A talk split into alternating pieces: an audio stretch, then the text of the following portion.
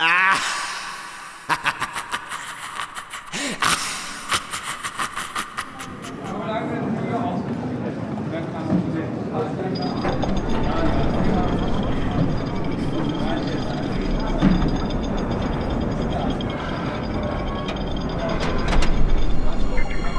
geehrte Besucher, bitte treten Sie ein. Versammeln Sie sich in Mama, kommst du? Ja doch, hetz mich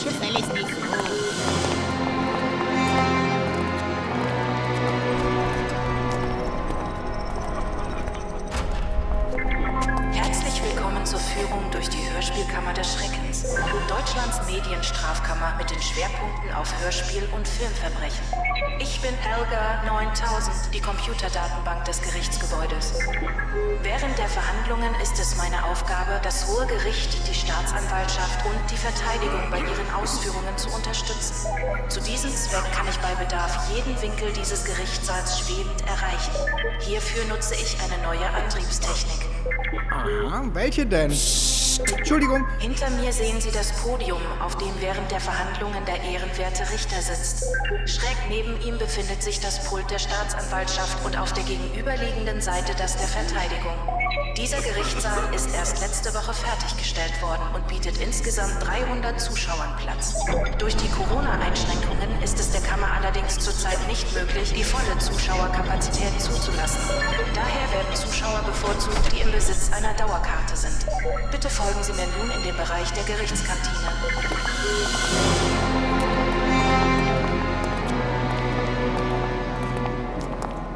Ist wirklich toll, der Saal, oder? Keine Ahnung. Wursti? Oh nein. Hey, Wursti! So ne Mann, ich glaube, der meint dich. Hm, wieso das denn? Äh, wer sollte hier denn sonst mit Wursti gemeint sein? Mama! Was machst du denn hier, Wursti? Jetzt komm, ich will die Kantine sehen. Killer? Mensch! Ja, das könnte ich ja wohl genauso dich fragen. Killer? Jawoll! So nannte man mich damals während des Jurastudiums. Weil du damals schon so zielstrebig und skrupellos warst. Ich erinnere mich. Und ihn hier nannten alle Wursti, weil er schon damals Ah, das halt... müssen Sie mir gar nicht erklären. Wer ihn kennt, versteht den Spitznamen sofort. Ja, der Name hat sich aber eigentlich nie durchgesetzt. Doch, sofort. Aber nicht jeder hat mich so genannt. Das stimmt. Manche haben auch Trottel, Pissbirne oder Spasterix der Gallier gesagt. Ja. Wursti, du hast nie gesagt, dass du so eine bezaubernde und gut aussehende Schwester hast. Was? Hab ich doch auch gar nicht. Ach so, die. Nee, das ist meine Mutter. Angenehm. Angenehm. Ich will aber jetzt endlich die Kantine sehen. Kommst du, Wursti?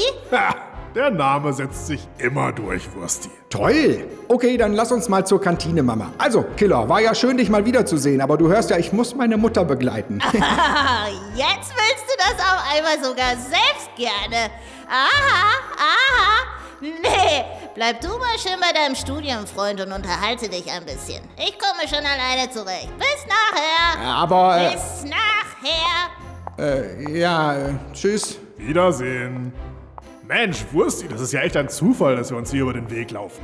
Was machst du denn hier? Ach, ist eine dumme Geschichte, ey. Das ist ja wohl klar, ne? Ah, Ich hatte mich hier als Staatsanwalt beworben und habe blöderweise ziemlich schnell meine Wohnung gekündigt und bin hierher gezogen. Denn eigentlich hatte ich den Job schon ziemlich sicher. Aha. Naja, jedenfalls, die haben mir dann quasi im letzten Augenblick doch noch abgesagt. Angeblich, weil sie jemand Besseren bekommen haben. Ach, scheiße, ey. Und jetzt schlage ich mich erstmal so ein bisschen durch mit Pflichtverteidigung und so. Die erste beginnt gleich. Ah, da hinten kommt der Typ, bei dem ich damals hier das Vorstellungsgespräch hatte. Furchtbarer Kerl. Und so schleimig. Na, wenn das mal nicht der Star unseres Hauses ist. Der neue Staatsanwalt. Bitte? Ich habe schon gesehen, dass wir heute endlich unsere erste Verhandlung miteinander haben. Ich habe wirklich nur Gutes über Sie gehört. Hm. Also das ist ja wohl das allerletzte, dass Sie mich erst wochenlang in dem Glauben lassen, ich hätte die Stelle, nur um mir dann kurz vor Arbeitsantritt mitzuteilen, dass ich sie doch gar nicht kriege. Das ist ja eigentlich schon schlimm genug. Aber dass Sie mich jetzt auch noch öffentlich bloßstellen und sich über mich lustig machen, das geht eindeutig zu weit. Sie, Sie, Sie impertinenter, fettleibiger Wurm. Was? Wursti? Ist doch wahr. Sie sind echt der dämlichste Personalabteilungsleiter, der mir je untergekommen ist. Aber wissen Sie was? Ich habe das längst verdaut, ist mir ganz egal. Meinetwegen können Sie und der neue Staatsanwalt sich den lieben langen Tag gegenseitig Zöpfe flechten und Glanzbildchen in ihre Poesiealben kleben. Das juckt mich gar nicht. Ich bin sogar ganz froh, dass das nicht geklappt hat.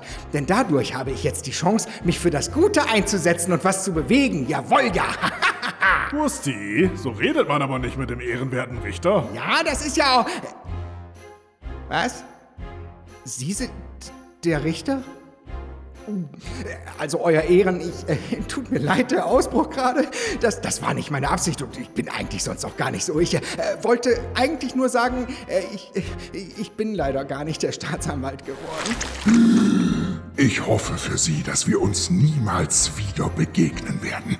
Ansonsten werde ich mir Ihre ganzen Beleidigungen nochmal in Ruhe durch den Kopf gehen lassen und Ihnen anschließend das Leben zur Hölle machen.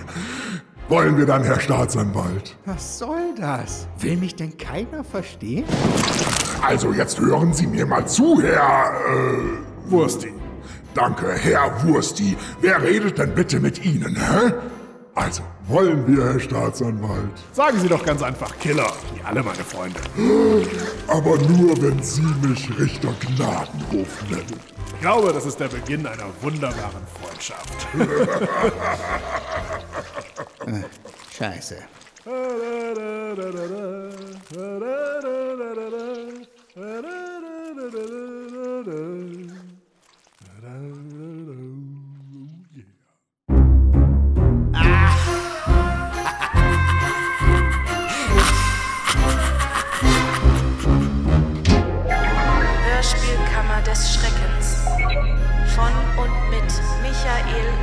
Eickhorst und Dennis Rohling.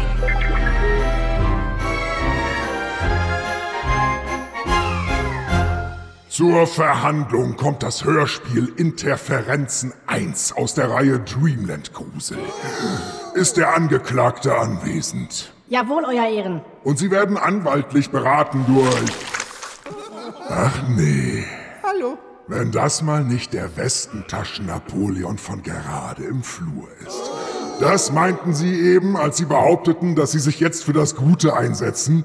Pflichtverteidigung dieser ganzen Hörspielgraupen? Äh. Naja, warum auch nicht? Passt ja irgendwie. Somit eröffne ich das Verfahren. Herr, äh, äh, oh Gott, ähm, äh, halt, da ist das. Das ist was anderes. Christian Geilus. Sie haben das Skript zu dieser Folge verfasst. Und wie ich sehe, ist Herr Birker heute auch mit dabei. Genau, als äh, moralische Unterstützung. Ich äh, bin bereit, jede Ihrer äh, Fragen zu beantworten. Sehr schön. Meine erste Frage geht jedoch an Herrn Geilus. Ist das Ihr richtiger Name? Leider ja. Und was die Wortspiele angeht, die kenne ich alle schon. Na, mal sehen. Aber gut, ich werde versuchen, darauf zu verzichten. Auch wenn es schwerfällt. Danke, Euer Ehren. Bevor wir zum Inhalt kommen, hätte ich noch eine generelle Frage zum Zweiteiler. Der erste Teil ist gerade mal 38 Minuten lang. Danach folgt Musik. Und der zweite Teil dauert 40 Minuten plus 5 Minuten Outtakes. Das heißt, das eigentliche Hörspiel ist etwa 78 Minuten lang. Hätte man das nicht problemlos auf eine CD bekommen? Äh, Das kann ich Ihnen auch nicht sagen. Für meinen Geschmack hätte man es nicht aufteilen müssen. Die Frage ging jetzt auch eher an Herrn Birker. Äh, wo ist er überhaupt? Eben war er noch hier. Scheint wieder weg zu sein. Na, der ist Ihnen ja eine großartige Stütze. Gut, dann streichen wir die Frage und widmen uns dem Inhalt der Folge. Gern. Wobei ich auch noch eine Vorbemerkung hätte, Euer Ehren. Ah, bitte, Herr Staatsanwalt. Dies hier ist das erste, was in der Folge zu hören ist. Sie hören Dreamland Grusel 44. Ist es Ihnen aufgefallen? Der Sprecher sagt irgendwie Dreamland, obwohl das Label Dreamland heißt. Oder? Nochmal. Sie hören Dreamland Grusel 44. Auf jeden Fall ist es kein klares Dreamland. Und wurde die Zahl wie bei einem Navi künstlich zusammengesetzt oder warum klang das so seltsam? Das muss man jedenfalls auch erstmal hinkriegen, gleich den Anfang des Hörspiels zu verhunzen. Und dabei hat die Story noch nicht mal begonnen. Also, worum geht's denn eigentlich? Wir befinden uns in einem Gerichtssaal. Die Sitzung ist geschlossen. Der Verurteilte ist außer sich wegen des Urteils und macht seinem Ärger Luft. Aha, ein Gerichtssaal. Interessant. Hören wir uns das doch einmal an. Die Sitzung ist hiermit geschlossen. Ein Komplott! Ein Scheißkomplott ist das! 15 Jahre Bau! Wofür? Dem Bulle was! Aber mir schiebt es in die Schuhe und ihr tanzt nach seiner Pfeife! Wachtmeister, schaffen Sie den Kerl raus. Er widert mich an. Ja, mich auch. War in dem Monolog auch nur ein Wort, das kein schon tausendmal gehörtes peinliches Klischee bedient hat? Und war der Sprecher einfach nur mies oder liegt das daran, dass er runtergepitcht wurde? Das weiß ich nicht, Euer Ehren. Der wurde jedenfalls verfremdet, damit man ihn hier nicht erkennt. Wenn ich so scheiße wie der Birker sprechen würde, würde ich auch nicht erkannt werden wollen. Ich äh, meinte eigentlich, dass man die Identität des Täters nicht erkennen soll. Außerdem ist das nicht Thomas Birker, sondern jemand anderes, dessen Namen ich noch nicht spoilern will, weil das Rätsel noch eine wichtige Rolle spielt. Ja, ich verstehe, worauf Sie hinaus wollen. Es ist ein Take, der auch am Ende des zweiten Teils zu hören ist, dort dann nicht runtergepitcht. Und da ist es in der Tat der Sprecher, zu dessen Rolle dieser Take passt. Aber hier, zu Beginn von Teil 1, ist es meiner Meinung nach Thomas Birker. Äh, Helga? Kann man das irgendwie rekonstruieren? Hochpitchen oder so? Einen Moment bitte.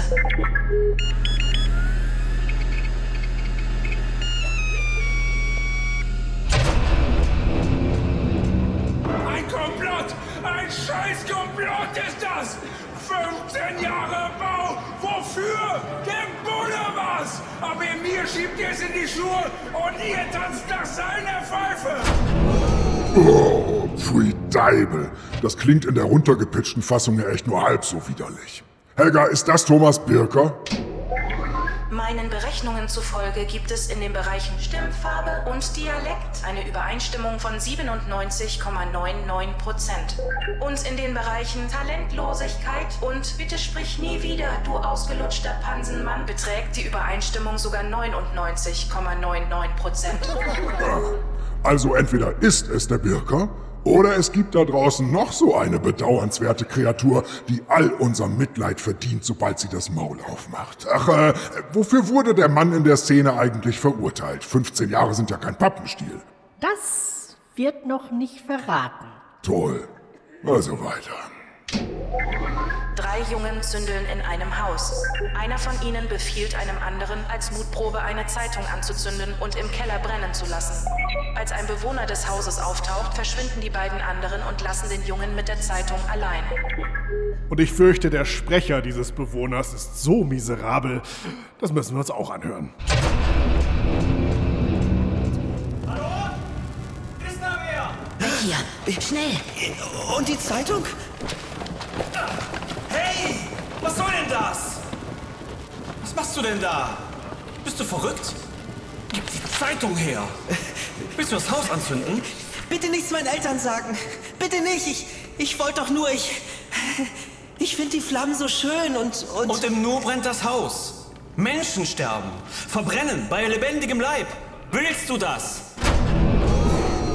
Naja, wenn dabei dieser mies sprechende Pinsel verbrennt sich ja schon. Meine Güte, warum ist der Kerl denn so schlecht? Wurde Dreamland nicht schon vor Jahren in mehreren Instanzen untersagt, solche Amateure einzusetzen? Einspruch, Euer Ehren. Das sagt man in Deutschland nicht. Klingt aber so toll. Bei der Aussage von Herrn Birker ging es nur um die damaligen Amateure, meistens Freunde von ihm, Naja, oder bestenfalls nicht seine Feinde. Heute hingegen sind es andere Amateure. Hm. Aber wollen Sie sowas hören, Herr Verteidiger? Ich? Äh, Nein, aber ich halte es damit Voltaire. Ich hasse, was für grottenschlechte Laiensprecher du einsetzt, aber ich würde mein Leben dafür geben, dass du sie einsetzen darfst. Dazu sage ich besser nichts. Was meinen Sie denn zu der laienhaften Besetzung, Herr Geilus? Was soll ich sagen, Euer Ehren? Als ich das geschrieben habe, wusste ich nicht, dass es so peinlich und krampfig klingen würde. Ich dachte, die Rolle würde mit einem markanten Sprecher besetzt. Bei Dreamland. Guter Witz. Aber schön, da hat also ein Junge gezündelt. Eigentlich ja nur als Mutprobe, aber angeblich auch, weil er die Flammen so schön findet. Und dann wurde er zurechtgewiesen. Ich nehme an, wir erfahren auch hier erstmal nicht, um wen es sich eigentlich handelt und was die Szene insgesamt soll. Korrekt. Na super. Nee, macht richtig Spaß, das Hörspiel. Wir hören einen schwer atmenden Mann. Er bekommt mit, wie eine Frau mit Namen Freising ihre Arbeitsstelle verlässt. Sie stöckelt durch den Park davon und der Mann folgt ihr. Als sie ihn bemerkt, bleibt sie unvermittelt stehen. Er stürzt sich auf sie und bringt sie um. Lassen Sie mich raten. Und vorher fragt sie noch bräsig, ist da jemand? Woher wissen Sie das? Weil das das nächste unnötige und dümmliche Klischee ist. Aber immerhin scheint die Szene soweit ordentlich umgesetzt worden zu sein, wenn der Staatsanwalt sie nicht vorspielen will. Richtig? Ja, die ist ganz okay. Wenn man kritisch sein wollte, könnte man sich fragen, ob Ulrike Stürzbecher sich eigentlich verpflichtet hat, in jeder Folge von Dreamland Grusel mit dabei zu sein. Aber sie ist immerhin eine ganz gute Sprecherin. Und davon gibt es in diesem Hörspiel nicht viele. Also, nächste Szene hat es dafür wieder in sich. ich befürchte das Schlimmste. Euer Ehren, das wäre in diesem Fall noch zu wenig. Ein Detektiv betritt einen unbekannten Raum und redet auf eine Person ein, die selbst kein Wort sagt. Der Mann hat Dinge über eine Frau namens Schmidt recherchiert, unter anderem auf dem Friedhof. Außerdem hat er sich über seinen Auftraggeber informiert und herausgefunden, dass der 15 Jahre lang im Knast gesessen hat, wegen Mordes. Er nimmt es zum Anlass, um mehr Geld von dem Mann zu verlangen. Ja, sicher. Ich finde raus, dass mein Auftraggeber ein verurteilter Mörder ist. Die optimale Voraussetzung, um ihn unter Druck zu setzen und quasi zu erpressen. Äh, kennen Sie den Darwin Award, Herr Geilus? Äh, nein. Was ist das? Helga? Wiedergabe Erklärung Darwin Award. Ist das, was ist das, was kommt raus? Der Einkauf erklärt's genau. Aufgepasst, mit gestaunt, wenn die Lösung kommt. Der Michi ist ganz schön schlau. Der Darwin Award ist ein Negativpreis. Er wird unter anderem solchen Menschen verliehen, die sich aus Versehen selbst getötet und dabei besonders dumm angestellt haben. Der Name bezieht sich auf Charles Darwin und impliziert, dass der Verstorbene der Menschheit einen großen Dienst erwiesen hat, weil durch seinen Tod sein zweifelhaftes Erbgut nicht weiter verbreitet wird. Was ist das, was ist das, was kommt raus? Der Einkauf erklärt's genau. Aufgepasst, mit gestaunt, wenn die Lösung kommt. Der Michi ist ganz schön schlau. So. Und um diesen Detektiv ist es nun wirklich nicht schade. Gierig und dumm. Immer die beste Kombination. Und wenn ich den Staatsanwalt richtig verstanden habe, ist das Ganze auch akustisch ein Leckerbissen? So ist es, Euer Ehren. Der Sprecher des Schnüfflers ist nämlich auch nicht im engeren Sinne gut oder ein Profi. Und so klingt er dann auch. Naja, kann mir auch egal sein. Will nur nicht, dass ich irgendwie mit Ihnen in Verbindung gebracht werde. Weiß ja nicht, was Sie mit dieser Schmidt vorhaben. Will nur sagen, ist nicht ganz ohne der Job und finde, Sie könnten noch ein paar Lappen drauflegen. Sagen wir drei Mille? Ah, Scheiße! Haben Sie dir im Knast keine Manieren beigebracht? Was soll die Scheiße? Ja, scheiße. Das Wort trifft es in dem Fall sehr gut. Und danach wird der Kerl gleich erschossen. Na, immerhin. Und äh, ich sehe das richtig. Wir erfahren nicht, wer den Detektiv getötet hat, beziehungsweise sein ominöser Auftraggeber ist. Stimmt. Warum nicht? Wie, warum nicht? Das soll halt ein Rätsel sein. Aber in der ersten Szene haben wir doch gehört, wie ein Kerl zu 15 Jahren Haft verurteilt worden ist und sich dazu, extrem peinlich, wie wir uns erinnern, geäußert hat. Hier ist wieder die Rede von 15 Jahren. Also ist es doch derselbe Mann, oder nicht? Vielleicht. Sagen Sie das, weil Sie hier unnötigerweise Spannung erzeugen wollen oder weil Sie es selbst nicht wissen? Ja, es ist lange her, dass ich das geschrieben habe. Und ich habe meine Notizen nicht mehr. Außerdem sind Geschichten mit Paralleluniversen immer kompliziert, auch für mich als Autor. Paralleluniversen? Darum geht's in dem Hörspiel? Ich habe nichts gesagt.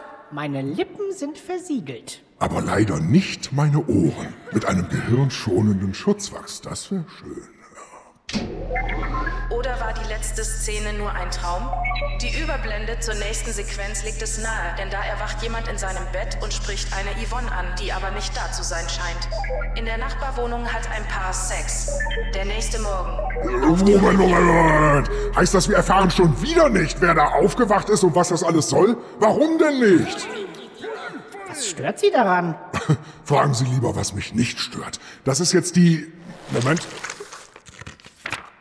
Fünfte Szene. Und wir haben praktisch noch keinen einzigen Namen erfahren, außer den des weiblichen Mordopfers. Und können so gut wie nichts befriedigend einordnen. Wer will denn sowas hören? Das ist doch völlig witz- und mühelos hingetextet und macht absolut keinen Spaß. Und man kapiert auch nichts. Mhm, weshalb mein Chor für heute etwas vorbereitet hat.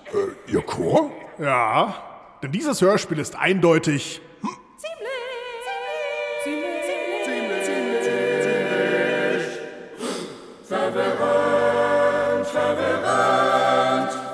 verwirrend, so ein Scheiß. Beeindruckend. Vielen Dank. Den Gesang hat sich diese Stelle auf jeden Fall verdient. Ich verstehe, was Sie meinen, aber keine Sorge, es wird alles aufgelöst. Herr Geilus. Wenn man in diversen Hörspielforen querliest, bekommt man rasch den Eindruck, dass sie dort als eine Art qualitativ herausragender Autor gesehen werden, dessen Werke im trüben Schwachsinnsozean der sonstigen Hörspielflitzpiepen angenehm herausstechen. Ach, ist das so? Jetzt kokettieren Sie hier nicht herum, Sie wissen das doch ganz genau. Natürlich. Also sind Ihre sonstigen Werke entweder das komplette Gegenteil der heute verhandelten Klonte oder... Ja? Äh, Oder in den Foren sind eher Leute unterwegs, auf deren Meinung man niemals etwas geben sollte. Ja, ich habe es selbst gemerkt, es ist natürlich letzteres. Trotzdem, es wäre ganz schön, wenn Sie sich wenigstens bemühen würden, diesem Fangesang auch nur ansatzweise gerecht zu werden. Denn ich höre Sie hier eigentlich nur in einer Tour sagen, wird später alles noch aufgelöst. Das ist kein Fehler, das soll so und so weiter. Stimmt ja auch. Es ist aber eine Tatsache, dass Ihre Hörer sich nichts dafür kaufen können, dass haufenweise unverständliche oder gar inhaltsarme Sequenzen am Ende noch ein großes und sinnvolles Ganzes ergeben. Schlimmer noch, die wissen das ja bis zum Ende gar nicht, weil Sie, zum Glück, nicht neben Ihnen stehen und Ihnen genau das sagen. Ich glaube, die gehen einfach davon aus, dass es ein großes und sinnvolles Ganzes ergibt, weil sie mir vertrauen. Ja klar, du fällst niemals tiefer als in Gottes Hand. Nein, du fällst niemals tiefer als in Birkas Hand. Einspruch. Gibt es in Deutschland nicht. Trotzdem. Der Staatsanwalt macht sich über meinen Mandanten lustig. Nein, über Thomas Birker. Ach so, stimmt. Also, abgewiesen. Ach, jetzt gilt das Einspruch abgewiesen Spiel auf einmal? Interessant. Ich kann es auch wieder lassen, aber ich dachte, dass Sie das so gerne möchten. Hallo? Ich dachte, es geht hier um mich. Völlig korrekt, Angeklagter. Also, wissen Sie, welcher Berufszweig völlig zu Recht mit Elementen arbeiten darf, die erst in der allerletzten Phase zu einem sinnvollen Gesamten zusammengesetzt werden? Äh, nein. Dann sage ich es Ihnen. Alle! Abgesehen von Autoren!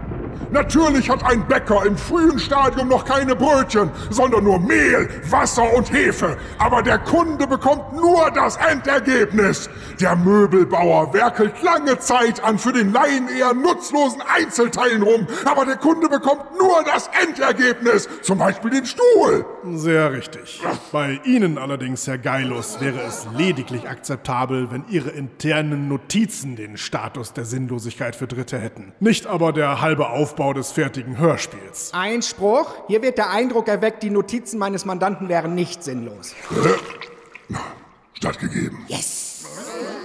Die ganz Großen arbeiten aber auch so, Euer Ehren. Denken Sie nur an David Lynch. Ja, das versuche ich schon die ganze Zeit zu vermeiden. Hm? Da ist es doch ein bewusstes Stilmittel, dass immer wieder Elemente eine Rolle spielen, die das Publikum ratlos zurücklassen. Das macht doch neugierig. Das hat Mark Brauneis auch immer wieder angeführt als Begründung für seine konfusen oder inhaltsarmen Szenen. So. Aber ihr Werk ist ein Hörspiel und kein Film. Damit geht es schon mal los. Nehmen wir Blue Velvet und die Sequenz, in der Dennis Hopper auf Isabella Rossellini äh, rumhoppert und sich permanent eine Sauerstoffmaske ins Gesicht drückt, während Kyle MacLachlan im Kleiderschrank hockt und tatenlos mit ansieht, was da draußen vor sich geht. Gehen wir mal davon aus, dass diese Sequenz nicht in allen Bereichen komplett vermittelt, um was es geht. Was bleibt dann noch übrig? Hä? Drei großartige und renommierte Schauspieler samt ihres hervorragenden Minenspiels. Und das Gefühl, dass dort etwas ziemlich Abgefahrenes passiert. Selbst wenn man nichts verstanden hat, hat man quasi trotzdem minutenlang auf ein Gemälde geschaut, dessen optischer Ausdruck eine eigenständige Faszination beim Betrachter auszulösen vermag. Das gilt aber auch für dieses Hörspiel. Ja, ich denke nicht. Aber bleiben wir trotzdem vorerst noch bei David Lynch und Blue Velvet, um Ihnen zu verdeutlichen, warum es eben gerade nicht für Ihr Hörspiel gilt. Denn mit einem ganz einfachen Trick können wir Blue Velvet zu einem Hörspiel machen. Wir schließen die Augen und hören die Sequenz nur noch. Was bleibt dann von diesen ganzen Effekten? Wir hören wabernde Musik. Joachim Kerzel stöhnt in eine Sauerstoffmaske wie ein brünftiger Ötterbock. Susanna Bonasewitsch quiekt wie Bibi Blocksberg bei der Entjungferung und neben ein paar Bewegungsgeräuschen hört man nichts weiter. Was? Bibi Blocksberg ist keine Jungfrau mehr? Oh nein! Ruhe im Saal! Entschuldigen Sie mal, Euer Ehren, dafür habe ich in meinem Skript doch zusätzliche Inhalte in den Takes der Figuren. Dann versteht man die Situation ja eben doch. Ach, in Ihrer Blue Velvet Fassung wäre da also Thomas Birker, der in eine Klopapierrolle stöhnt. Jawohl, meine Hübsche, jetzt rubbel ich auf dir herum, während ich Sauerstoff inhaliere. Äh, äh, äh, Futze, Hoffentlich habe ich mich gerade geirrt, als ich das Gefühl hatte, dass dort vorne in der linken Ecke im Schrank jemand hockt und mich dabei beobachtet, wie ich dich riemig besteige. Äh, äh, Fotze, ficken, ficken. Äh. Untermalt mit irgendeiner 80er Jahre Fahrstuhlmucke aus der melodietoten Rübe von Tom Steinbrecher oder was. Und das soll dann denselben Effekt haben wie die Filmsequenz von Lynch? Nein, nein.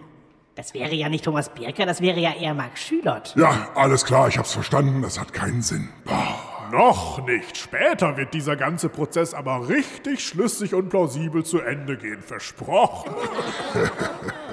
ja. Also weiter im Text. Okay. In der nächsten Szene lernen wir unsere beiden Hauptdarsteller kennen. Mit Namen. Hurra! Konfettikanone. Auf dem Revier tippt Kommissar Christoph Schmidt einen Text auf seiner Schreibmaschine. Es klopft an der Tür und Hauptkommissar Hans Funke tritt ein. Schmidt meint, dass Funke nicht immer anklopfen muss, aber der will vermeiden, seinen Kollegen in einer unvorteilhaften Situation zu erwischen. Es folgen zwei schockierende Erkenntnisse. Funkes Frau hat ihm statt Schinken Salami aufs Brot getan. Und Zitat, er hat wieder zugeschlagen. Schmidt und Funke also. Ja, diese Krimis, die in Deutschland spielen, die haben einfach die geilsten Namen. Da wird richtig die Fantasie des Hörers angeregt. Äh, was hat es mit dem Anklopfen auf sich? Was denkt Funke denn, was Schmidt in ihrem Büro macht? Sich einen runterholen? Kann doch sein. Nee, das soll vor allem zeigen, was für ein prinzipientreuer und geradezu pedantischer Typ Funke ist. So, so. Und die Flitzpiepe ist auch noch einer der Protagonisten? Na, danke. Und was ist mit seinem Kollegen? Wieso hat der eine Schreibmaschine? Wieso nicht? Ist doch so üblich in einem Büro. Ja, ja, da haben Sie recht. Unter der Voraussetzung, dass wir im Jahr 1980 leben. Inzwischen dürfte selbst die Polizei zu 99,9% Computer verwenden. In welchem elenden Provinzkaff spielt das Ganze denn? Äh, Hamburg. Ah, ja. Äh, und was tippt er? Protokolle des aktuellen Falls? Nein, nein, das wäre ja albern. Na, immerhin. Der schreibt an einem Roman.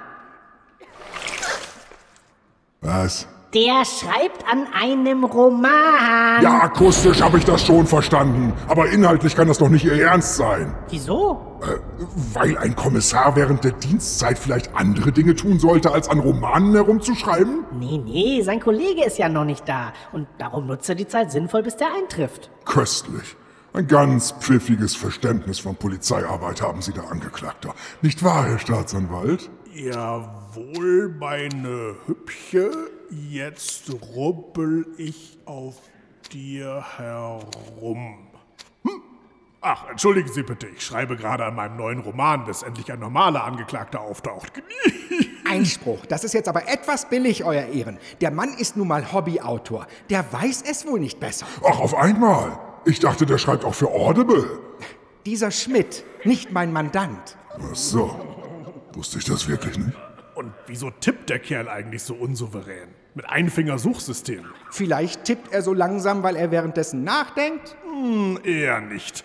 Obwohl Sprecher Detlef Tams die Wörter betont langsam vor sich hin spricht, sind die Tippgeräusche ernsthaft noch langsamer. Der Abmischer hat es sogar geschafft, trotz des wenigen Textes immer noch zu wenig Tippgeräusche einzusetzen. Nee, dieser Schmidt tippt lahmarschiger als das Faultier Flash aus der Zulassungsstelle, das Rüdiger Hoffmann im Film Utopia synchronisiert hat. Äh, habe ich das richtig verstanden? Detlef Tams spricht Schmidt? Und wer ist sein Kollege? Mark Schülert. Na, das ist ja mal eine richtig prominente Besetzung. Fast nur Amateurgumpen und dann auch noch zwei Drittel der Arschkneifer. Drei Drittel. Dirk Hardegen spricht später noch den Hellseher Sandros und in einer weiteren Rolle einen Knastbruder. Wie unschön. Und wieso spricht er gleich zwei Rollen? Das habe ich auch nicht verstanden, Euer Ehren. Ist aber nicht die einzige Doppelbesetzung. Felix Strüven und Jean Coupon sprechen auch zwei Charaktere. Äh, wer und wer? Ah, nicht so wichtig. Aber jetzt haben Sie doch endlich Figuren mit Namen. Und Kommissar Funke war auch der Mann, der in der Szene davor nach Yvonne gerufen hat. Ja, Hammer! Da hat es sich ja richtig gelohnt, als Hörer erstmal im Unklaren gelassen worden zu sein bei der Frage, wer da gerufen hat. Und wie war das? Da hat irgendwer irgendwo zugeschlagen. Dann geht's jetzt ja wohl zu einem Tatort. Jawollo! Funke und Schmidt sprechen am Tatort mit Dr. Schneider, der Gerichtsmedizinerin. Die Tote wurde stranguliert und mit einer Nummer versehen, einer 6, da sie das sechste Opfer des Serienkillers ist. Der Täter kam von hinten, hat ihr eine Schlinge um den Hals gelegt und so lange zugedrückt, bis sie tot war. Okay, also eine klassische Tatortszene. Da kann man eigentlich nichts falsch machen. Nun ja. Was?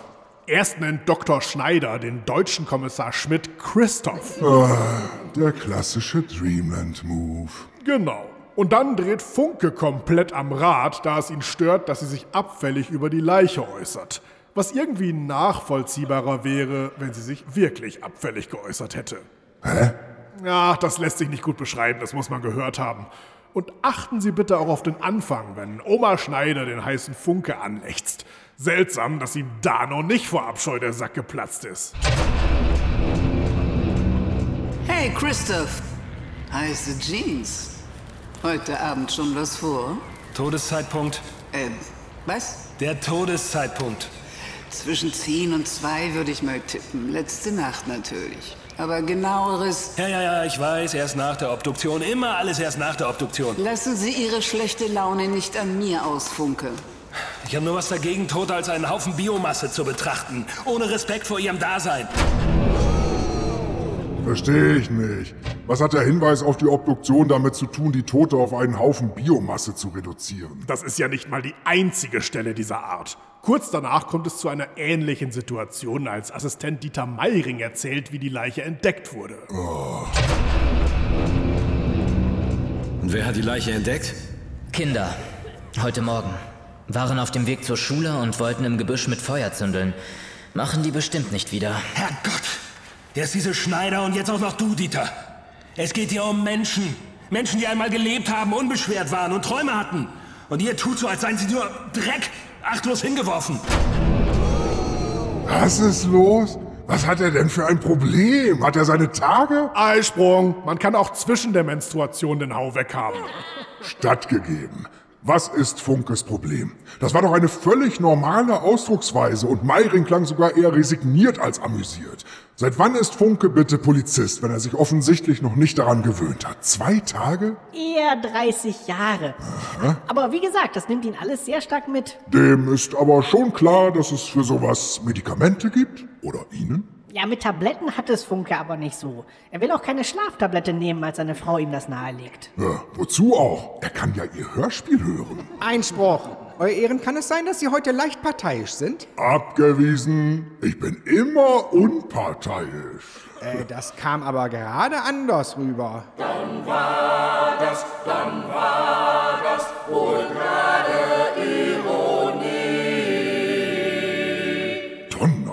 Donnerwetter, meine Herrschaften, an Sie könnte ich mich glatt gewöhnen. Äh, Vielleicht besteht die Möglichkeit einer Kooperation zwischen Ihrem Chor und diesem Gericht, Herr Staatsanwalt? Ich hatte gehofft, dass Sie das vorschlagen, Euer Ehren. Eins, zwei, eins, zwei. Natürlich euer Ehren.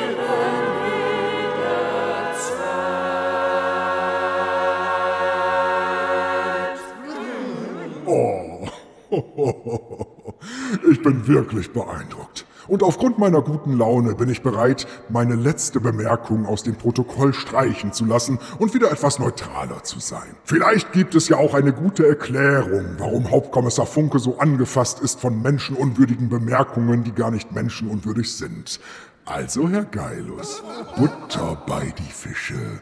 Warum sagen Dr. Schneider und der Assistent keine Dinge, über die man sich wirklich auch nur ansatzweise aufregen könnte? So geht der Schuss doch komplett nach hinten los, weil man als Hörer nicht denkt, dass Arno Funke dünnhäutig ist, sondern dass der gehörig einen an der Marmel hat. Spätestens ab diesem Moment findet der Hörer den Heini doch total behämmert und nicht bedauernswert, weil sich ihr Mandant keine Mühe gegeben hat. Einspruch. Es ist nicht auszuschließen, dass mein Mandant genau diese Charakterzeichnung vorgesehen hatte. Das könnte auch ein perfekt ausgearbeiteter Fehltritt der Figur sein. Hm? Ja, eben. Aha. Das will ich ja wohl meinen.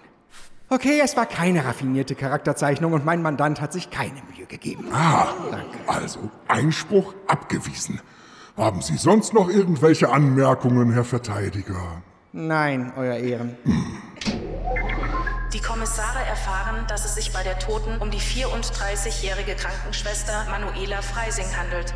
Angeblich war sie eine starke Persönlichkeit, die drei Selbstverteidigungskurse absolviert hat. Halt, stopp! Manuela Meiring hat drei Selbstverteidigungskurse absolviert. Manuela Freising heißt die. Ja, sie hat drei Selbstverteidigungskurse absolviert. Sagt zumindest der Assistent. Dieser Dieter Freising, ja? Dieter Meiring. Also, aber meine Güte, konnten Sie sich da keine Namen ausdenken, die leichter zu unterscheiden sind? Leider nicht.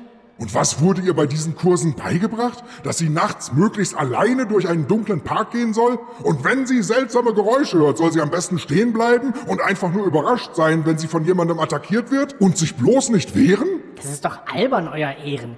Wieso sollte man sowas in einem Selbstverteidigungskurs lernen? Eben, das ist die Frage. Denn genau das war der Tathergang von Manuela Mike Freisings Tötung. Naja, was hätte sie denn Ihrer Meinung nach sonst machen sollen? Tja, lassen Sie mich mal nachdenken. Hm, nun, Punkt 1. Nicht nach 22 Uhr durch den Volkspark gehen. Punkt 2. Nicht stehen bleiben, sondern wegrennen. Ha, Punkt 3. Wenn sie doch stehen bleibt, auf der Hut sein und Pfefferspray im Anschlag haben. Und äh, Punkt 4.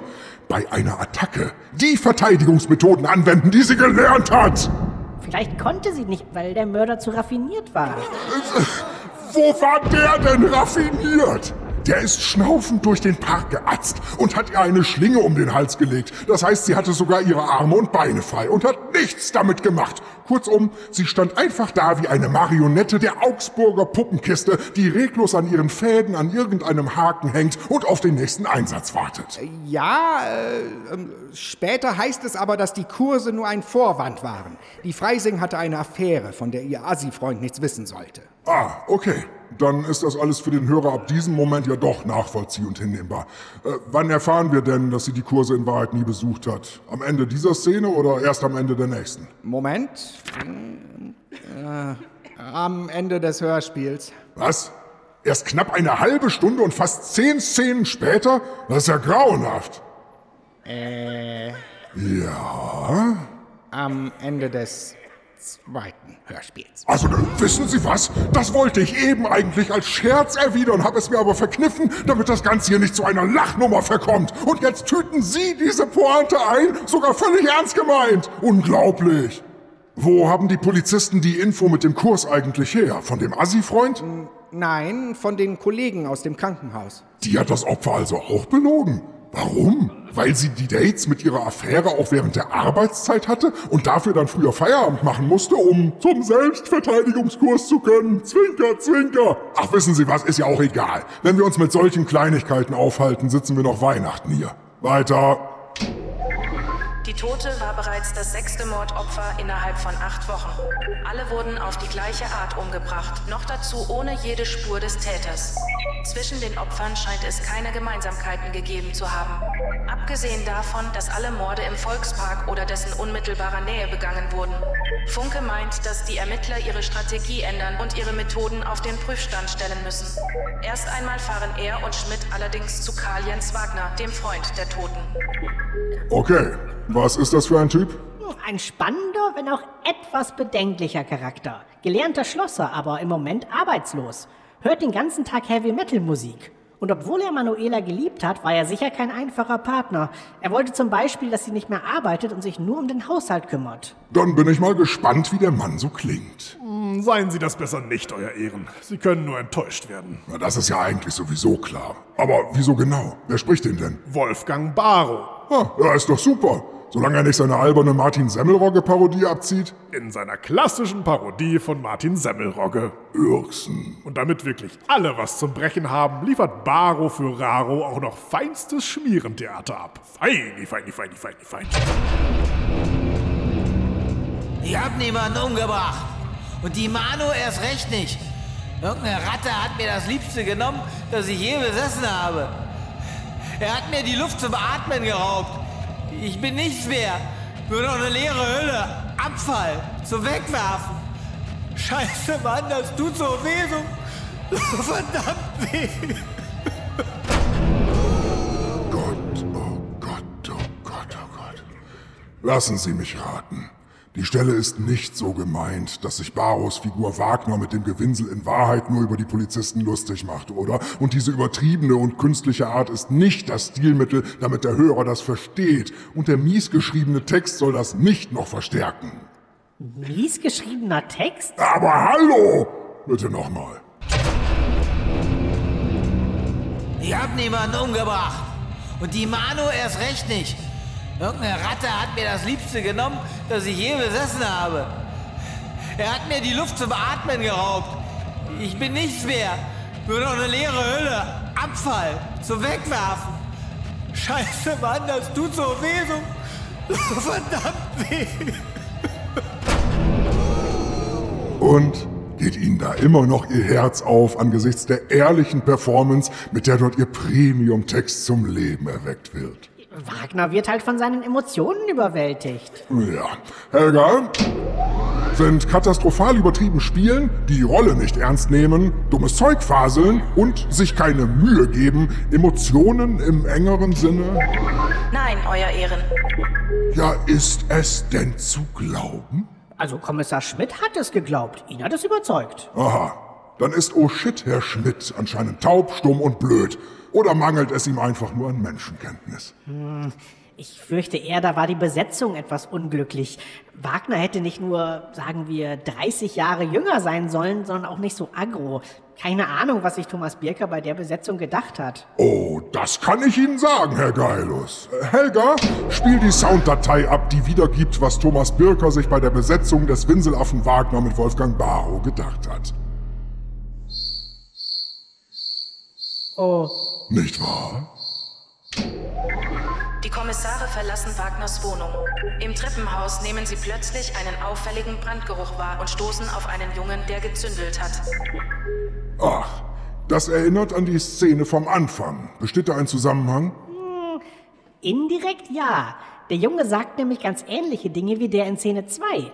Und auch Funkes Sätze entsprechen denen des Mannes, der den Jungen in der ersten Zündelszene zurechtgewiesen hat. Sie meinen den grottigen Laienäumel mit dem akustischen Stock im Arsch? Einspruch! Dass der Stock nur akustisch in seinem Arsch steckte, konnte nicht mehr nachgewiesen werden. Ja, stattgegeben. Also, meinen Sie den, Angeklagter? Hm, genau den. Na, dann wollen wir doch mal hören, wie die gleichen Sätze bei Mark Schülert klingen. Der muss das ja eigentlich besser machen. Oder? Bitte, bitte, nichts meinen Eltern sagen. Ich mach das bestimmt nie wieder. Wolltest du das Haus anzünden? Nein, ich wollte nur. Ich finde es so schön, wenn die Flammen hochschlagen. Und im Nu steht das Haus in Brand. Menschen sterben, verbrennen bei lebendigem Leib. Angehörige weinen, nehmen sich das Leben, weil sie den Schmerz nicht ertragen. Du machst mir Angst. Möchtest du das? Möchte er was? Dass er ihm Angst macht? Warum sollte der Bengel das wollen? Und was spielt Schüler da überhaupt? Es klingt ja, als ob er sich über seinen Text lustig macht. Also, verständlich wäre es. Aber das kann doch inhaltlich nicht so gewollt sein. Nein, euer Ehren. Eigentlich sollte Funke da eher getriggert werden, weil er selbst der Junge war, der in der anderen Szene zurechtgewiesen wurde. Und der sich die Worte des Erwachsenen sehr zu Herzen genommen hat. Und das hat dem Schüler bei der Aufnahme keiner gesagt, oder was? Anscheinend nicht. Äh, Wie Sie ja wissen, habe ich vorher für Audible geschrieben. Da hat die Regie immer auf sowas geachtet. Uh, ich verstehe. Ein typischer Fehler bei Autoren, die erstmals für Dreamland schreiben und denken, dass es da vergleichbar zugeht. Dabei weiß doch mittlerweile eigentlich jeder, auch dank der fleißigen Videoclip-Produziererei von Thomas Birker nach den Aufnahmen, dass es bei Dreamland andersrum läuft. Da erklärt der Sprecher meist der Regie, also den Birker, wie Sachen gemeint sind. In den meisten Fällen sogar vergebens, wie man ja den fertigen Hörspielen anhört. Aber egal. Andere Frage. Funke benutzt also die gleichen Worte wie der Mann in Szene 2, weil er damals der Junge war. Aber warum sagt auch der Junge fast das Gleiche? Der war damals doch gar nicht dabei. Naja, das sagt man eben so, wenn man zündelt. Äh, nein, eigentlich nicht. So ein Satz wie Ich finde die Flammen so schön ist schon sehr spezifisch, um es mal nett auszudrücken. Zumal er bei Funke damals gar keinen Sinn ergab, da der ja wegen der Mutprobe gezündelt hatte, nicht weil er ein angehender Pyromane war. Was soll das also? Hallo? Also wenn Sie mich so fragen, Euer Ehren, dann muss ich Ihnen auch entsprechend antworten. Das ist ja klar. Das liegt nämlich daran, dass, äh, also da wollte ich nun, weiß ich nicht. Nun gut, ich versuche das Ganze mal etwas abzukürzen. Funke und Schmidt fahren zur Gerichtsmedizin und überraschen Dr. Schneider, die dort Sex mit ihrem Assistenten Olaf Petzold hat. Igitt, Das möchte ich bitte auf keinen Fall hören, Herr Staatsanwalt. Sie sagt, dass das Opfer anders als die bisherigen Toten mit einem Gegenstand stranguliert wurde, der einen breiten Abdruck mit gezacktem Muster am Hals hinterlassen hat. Aha. Und die Tote hatte Rückstände einer gelben Substanz unter den Fingernägeln. Womit die Kommissare endlich eine Spur haben, mit der sie dem Mörder auf die Schliche kommen könnten. Ah, wie schön für Sie. Dann, aha, geht Funke zu seiner Psychologin und schildert ihr seinen neuesten Traum. Er hat auf dem Friedhof sechs neue Grabsteine gesehen und daneben zwei offene Gräber. Hui, wie subtil. Die Psychologin meint, dass er aufhören soll, mit seinem kriminalistischen Gespür in seinen Träumen rumzustochern. Nur so. Der Kern seines Problems sei eine versteckte Sehnsucht, eine unterdrückte Aggression. Und sie nennt seine Überlegungen albern. Ja, sehr professionell. Äh, warum ist Funke in Behandlung? Wie, warum? Naja, ich verstehe, dass er der Psychologin seine Träume erzählt und die beiden daran rumdeuten. Aber warum ist er ursprünglich zu ihr gegangen? Keine Ahnung, das wird nicht gesagt. Nur, dass er seit Wochen seltsame Träume hat, die unmittelbar vor dem ersten Mord angefangen haben. Ja, aber deswegen ist er doch nicht in psychologischer Behandlung, wegen seiner Träume. Nein, natürlich nicht. Sondern wegen? Haben Sie sich da nichts ausgedacht? Ehrlich gesagt, nein. Hätte ich das etwa machen sollen? Ja, hätten Sie. Aber wie ich sehe, nähert sich die Folge bereits dem Ende. Das ist natürlich der Vorteil von nur 38 Minuten Spielzeit. Funke kehrt nach Hause zurück, wo seine Frau Yvonne auf ihn wartet. Er hat Essen mitgebracht, aber sie hat keine Zeit. Sie geht noch weg, will aber nicht sagen, wohin. Immerhin hat sie ihm eine Sendung auf dem Laptop aufgenommen. Hier sollten wir darauf hinweisen, wie unglaublich unsympathisch die Frau angelegt ist. Sie reagiert komplett abweisend und patzig auf alles, was er sagt und will. Und trotzdem ist seine Tochter noch schlimmer. Die will nicht nur ausschließlich Kohle von ihm, sondern wird auch noch von einer fiesen Amateurschlunze gesprochen. Güteklasse McKinsey 2005. Also, Auftritt Melly Funke. Im Booklet aus irgendeinem Grund Clara genannt. Und da das alles nicht mehr ernst gemeint sein kann, habe ich mir der Vorbereitung des Prozesses erlaubt, diese Sequenz direkt mit Gelächter aus der Lachkonserve zu untermalen. Dann ist es beim Anhören zum einen nicht ganz so grausam und offenbart zum anderen in einem Abwasch, dass dieser ganze Kram eigentlich nur als Comedy funktioniert. Vorausgesetzt, Sie haben nichts dagegen, Euer Ehren. Nein, im Gegenteil. Ich bin sehr gespannt. Äh, Einspruch, Euer Ehren? Das erweckt doch einen völlig falschen Eindruck dieses Werkes. Ja, so falsch könnte der gar nicht sein, dass es nicht trotzdem einer Aufwertung des Originals entspräche. Bitte, Herr Staatsanwalt. Der gespielte Szenenwitz.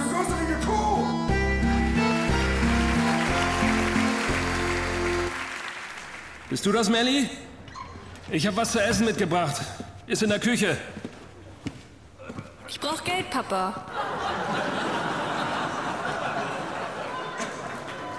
Setz dich doch erst mal. Gibst du mir was?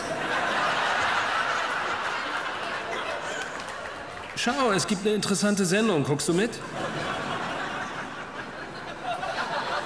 Krieg ich was oder nicht?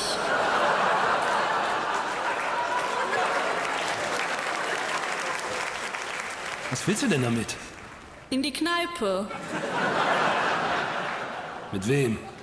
Mit Leuten. Mit wem, Melly? Guido, Sandra, Peter. Guido? Habe ich dir nicht verboten, den nochmal zu treffen? Das ist eine ganz miese Type. Ich habe mir sein Vorstrafenregister angesehen. Das ist Dirk. Und der ist nicht dabei? Nein. Nimm dir 10 Euro aus meinem Portemonnaie. 20.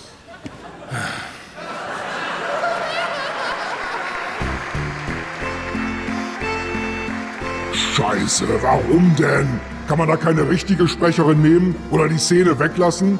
Herr Geilos! Ich bin auch einigermaßen entsetzt, Euer Ehren. Die hätte man wirklich in einem Satz zusammenfassen können, statt da so ein Schultheaterniveau reinzubringen. Ach, pff, nicht mal. Die Sprecherin würde mit der Leistung in jedem Schultheater rausfliegen. Hochkant. Wahrscheinlich sogar von der ganzen Schule. Und zwar mit Recht. Aber gut, so wurde zumindest erfolgreich vermittelt, Funkes Leben ist echt im Arsch. Spaß hat er keinen. Fast so wie der Hörer. Genau. Und dann ist da wieder dieses Paar, das nebenan Sex hat. Da kann er gar nicht drauf, weil seine Frau ja nicht mehr mit ihm schlafen will. Und dann guckt er also diese Sendung, die ihm seine Frau aufgenommen hat. Richtig. Eine Dokumentation über die geheimnisvolle Welt des Unerklärlichen. Gesprochen von Oliver Striezel. Ach der, unser Piefke. Naja, wobei, den Doku-Ton hat er bestimmt gut drauf. Den hat er ja schon als Piefke durchgehend verwendet. Ja, der Striezel ist echt klasse. Also. Und worum geht es in der Doku? Um Poltergeister, Wurmlöcher und Paralleluniversen. Was ist denn das für eine Scheiße? Und moderne Teilchenbeschleuniger wie das deutsche Elektronensynchrotron DESI in Hamburg. Außerdem lernen wir Sandros kennen, einen bekannten Hellseher. Er meint, dass Phänomene wie Geister und Kobolde real wären. Äh, und die Sendung hat Funkes Frau ihm aufgenommen. Warum?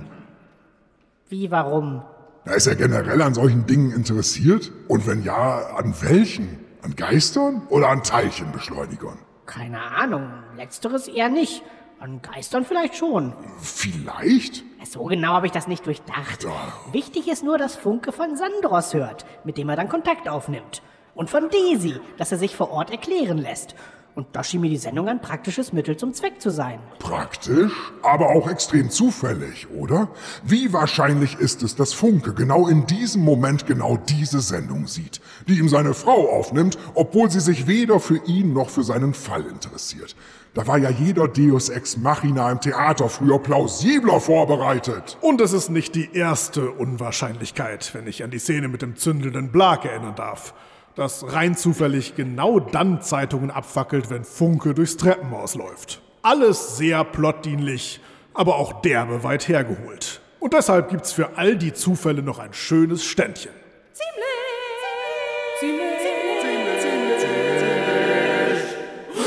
Unglaubwürdig.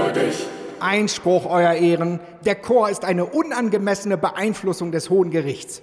Keine Sorge, Herr Verteidiger. Ich fand das Hörspiel auch vorher schon schrecklich. Äh? Es geht aber ums Prinzip. Wenn das mit dem Gesinge nicht aufhört, werde ich mich bei der nächsthöheren Instanz beschweren. Sie könnten auch Ihren eigenen Chor mitbringen und wir veranstalten hier den Sängerkrieg der Juristenhasen. Dann können Sie Ihren Chor immer an besonders gelungenen Hörspielstellen losgillern lassen.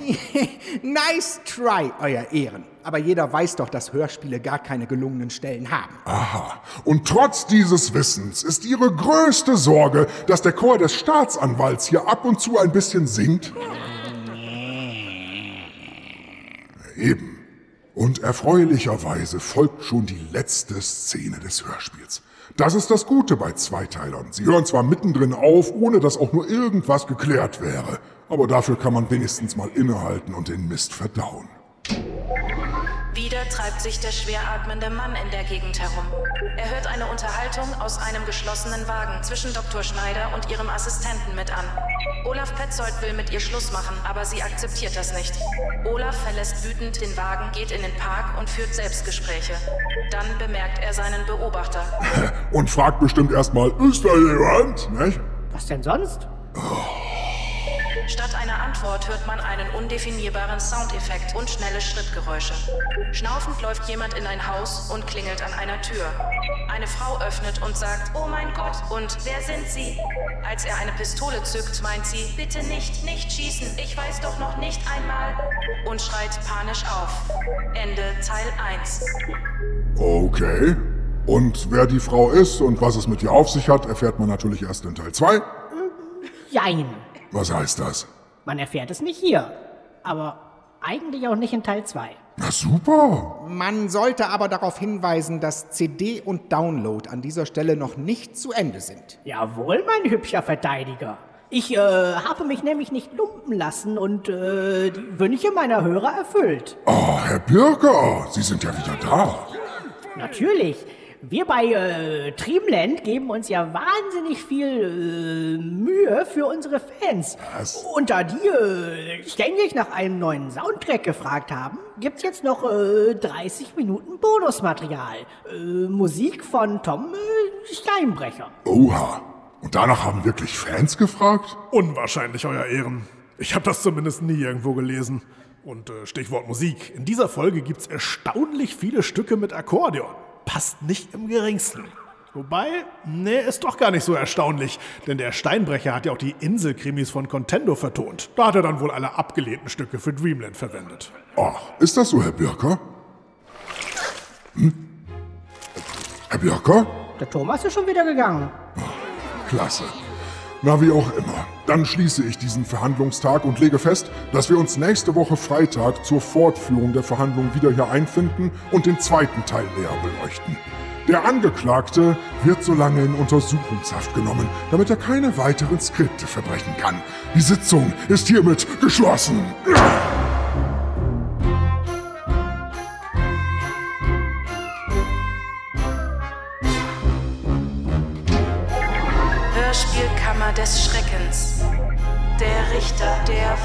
Verteidiger, der Chor des Staatsanwalts, Dennis Rohling.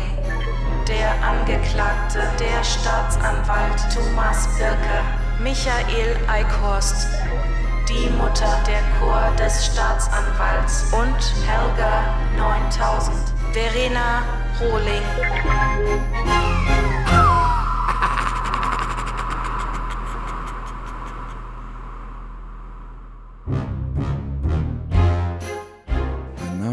Charge, ich weiß von nichts.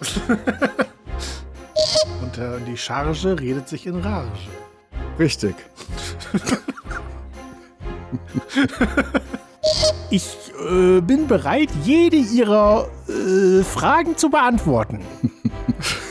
Gut. Da, Also, äh, er ist schon weg. Und da ist es in der Tat der Sprecher, zu dessen Rolle dieser Take passt. Ich selbst bin, glaube ich, doch einmal, oder? Ist das, war das Ah, ja, stimmt, mit dem, äh, wer, was ist das, wer kann das? Ja, genau. so heißt das nicht. Ah ja, hier. Wie heißt das? Was ist das? Was kann das? Der Darwin Award ist ein Negativpreis. Er wird unter anderem solchen Männchen.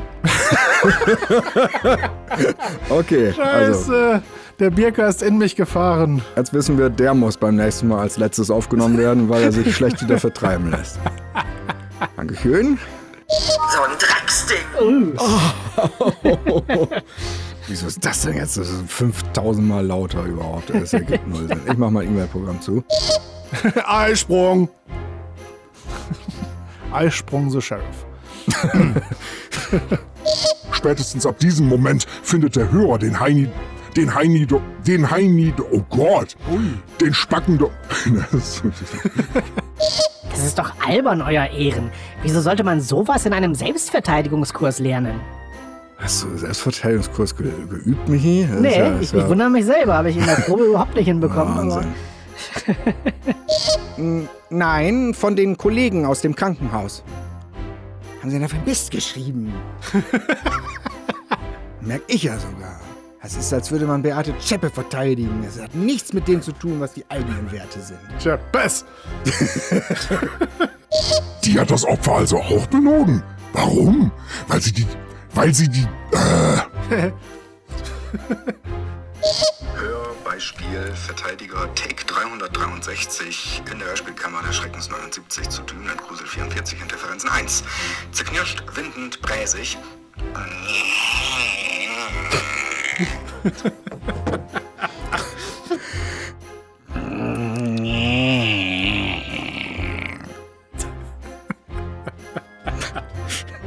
Ich finde, er sollte auf jeden Fall demnächst auch ein Trinkpäckchen bei sich haben. Ja. ja, genau.